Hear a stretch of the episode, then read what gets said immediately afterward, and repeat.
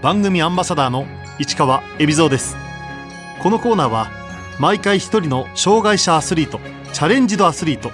および障害者アスリートを支える方にスポットを当てスポーツに対する取り組み苦労喜びなどを伺います。空手コンド日本代表の太田翔子です。太田翔子選手。1989年山形県生まれの30歳小学生からスキーを始めますが生まれつき左手の指がないため右手でストックを操り2006年トリノ冬季パラリンピックに日本選手団史上最年少の16歳で出場。バイアスロンで銅メダルを獲得しました。2010年のバンクーバー大会でもクロスカントリースキーで銀メダルに輝き2014年のソチ大会を最後に冬の競技を引退。2018年からは本格的にパラテコンドを始め東京パラリンピックへの出場権を獲得。冬で取れなかった金メダル獲得を目指します。先天性左手前肢欠損という障害を抱え左手では物をつかむことができない太田選手。子供の頃からさまざまな工夫をして障害をカバーしてきました。基本的に右手はあのあるので、まあ、物を持つ時は右手を主に使っていてで両腕で何か持たなくてはいけないとかいう時には指はないんですけれど工夫して例えばこう脇に挟んでみたりとかそういうことを工夫してやっていました。雪国山形で生まれた太田選手は小学生になると右手だけを使ってスキーを始めます。どうしてもあのまっすぐ進めなかったり転んでしまったりして最初はうまく滑ることができなかったんですけれど右手一本でも滑れるように練習しました。才能を見出されパラノルディックスキーの日本代表となった太田選手。冬季パラリンピックに3大会連続で出場。銀と銅のメダルを獲得しました。しかし2014年ソチを最後にスキー競技を引退します。ソチ大会ではメダルに手が届くことができなかったんですけれどそれまでできることを全てやって後悔のないレース内容だったので、えー、満足して引退することにしました。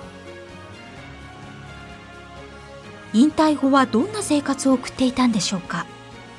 スキー引退後は会社員として仕事をする傍ら、えっと、パラリンピックの普及とか啓発活動に積極的に参加していました。引退してからはスキー以外の様々なスポーツだったり習い事にあの積極的に時間を使っていってあくまでも趣味としていろいろな活動に取り組んでいました。スキー競技を引退してから趣味としてスポーツを楽しんでいた太田選手。2015年秋。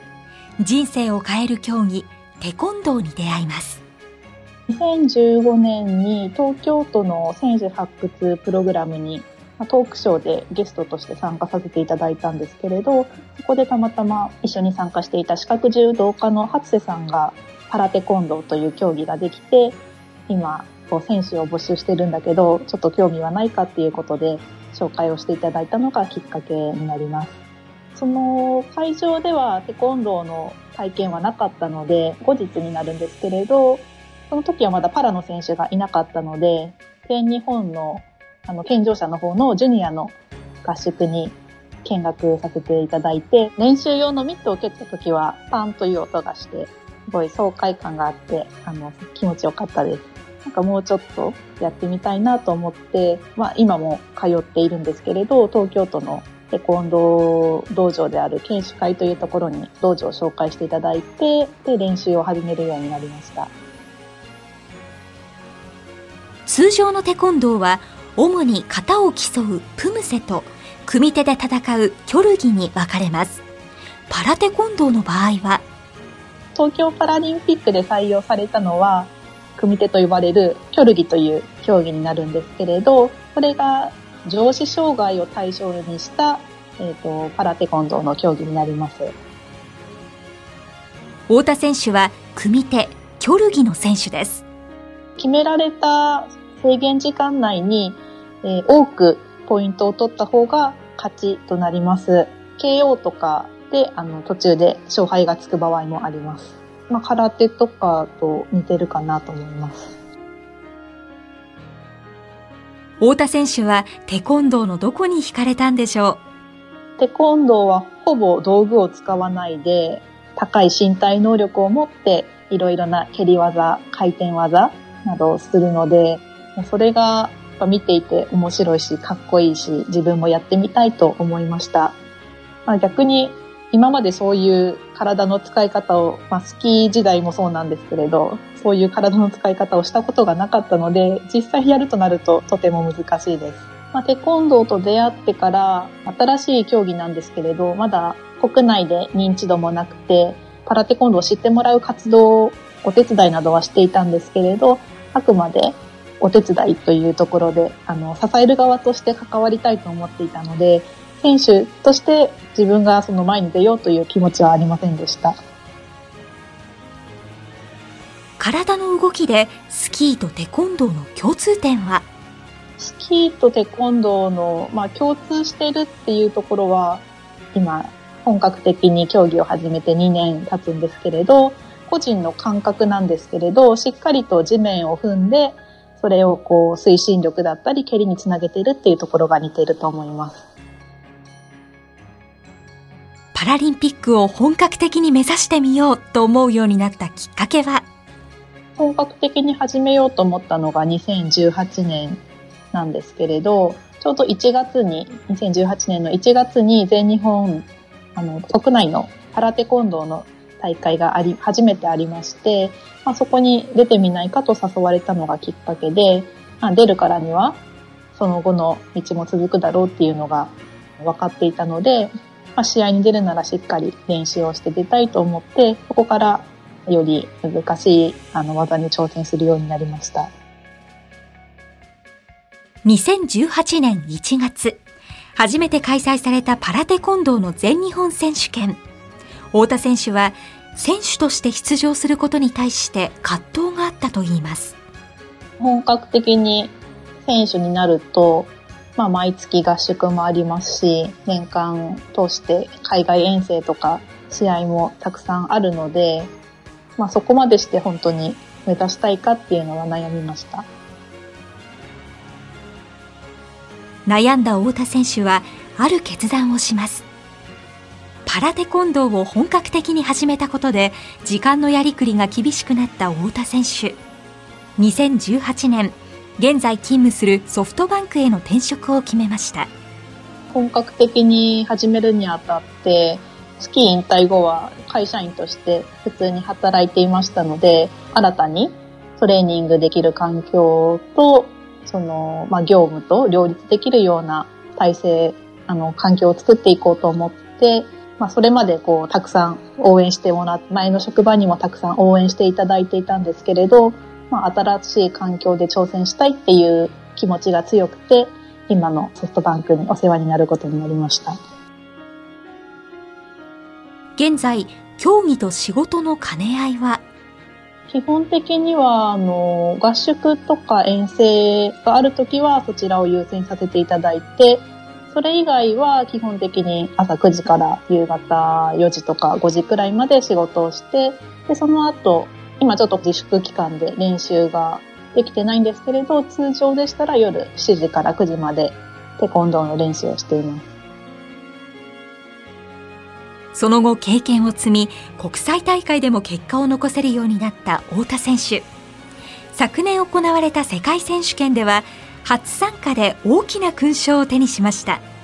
2019年の世界パラの大会で、初めてそれまであの一度も勝つことがなかったイギリスのエイミー選手というすごい強い選手に勝つことができて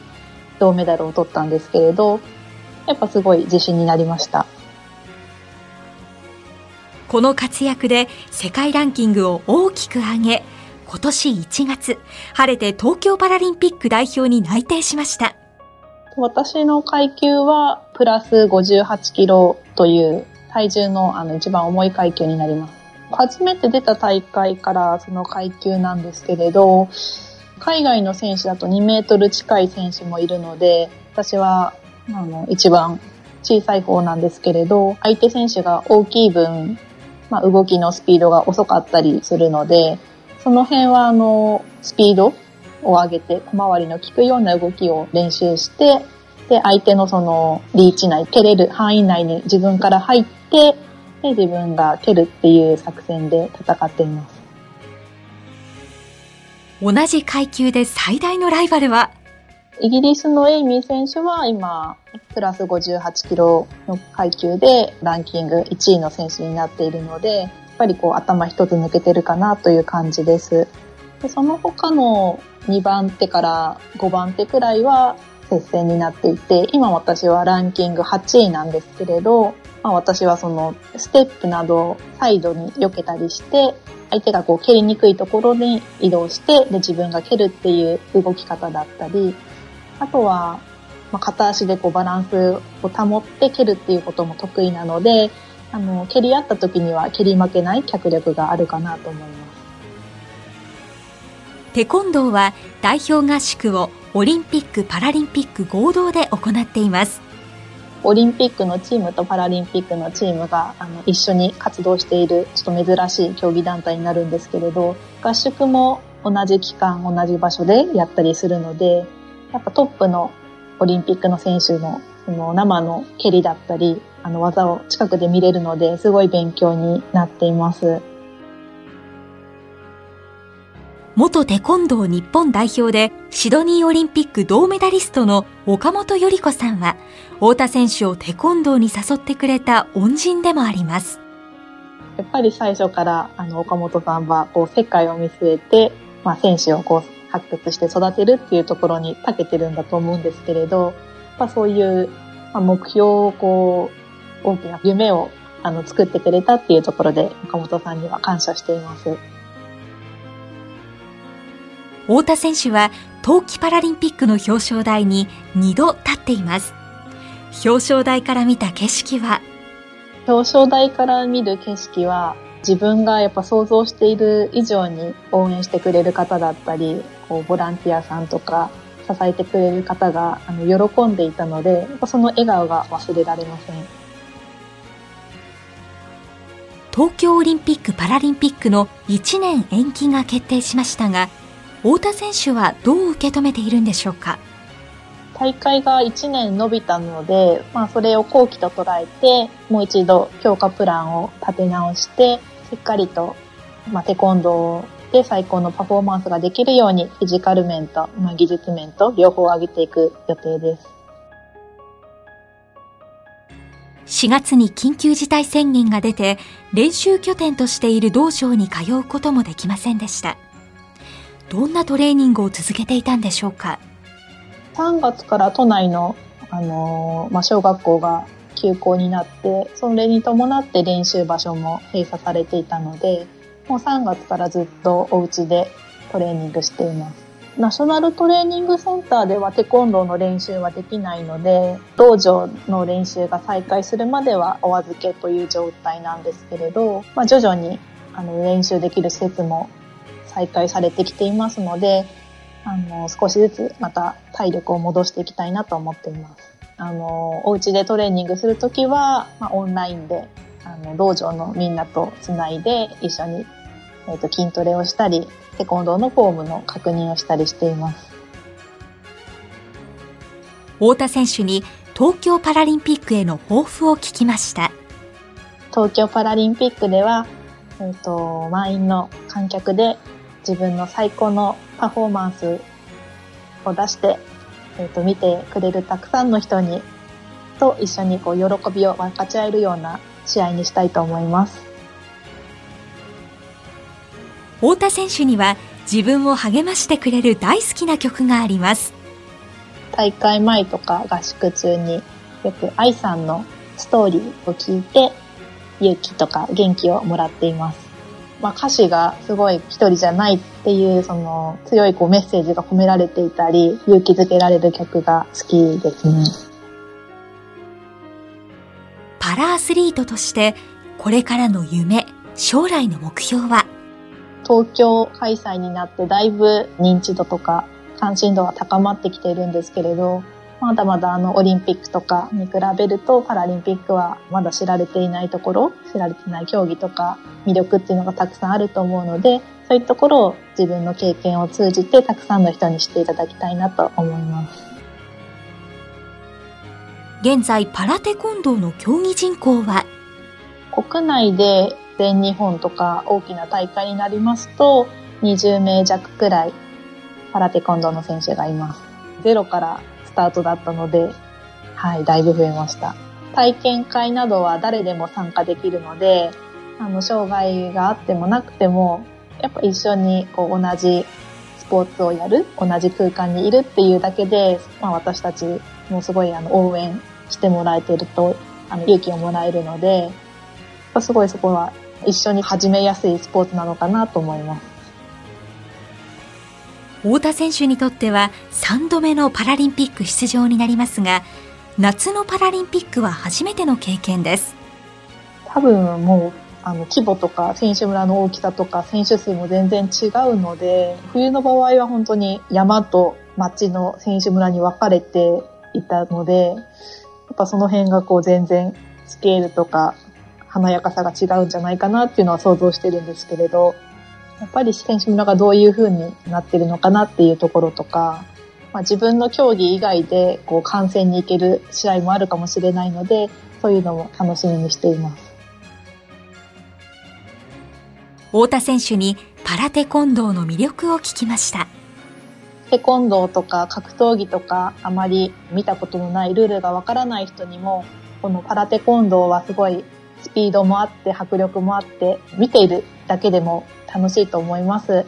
で、試合の勝敗はその電子防具を使って、あの、モニターで何対何っていうのがすぐわかるので、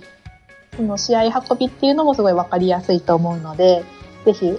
会場で生の試合を見ていただきたいなと思います。選手、まあ、一人一人がいろんなまあ障害を持っていて、できること、できないことあると思うんですけれど、まあ、一人一人がすごい強い意志を持って、自分の目標に向かって力強く進んでいるので、まあ、一人一人のこう姿だったり思いっていうのを知って見ていただきたいなと思います。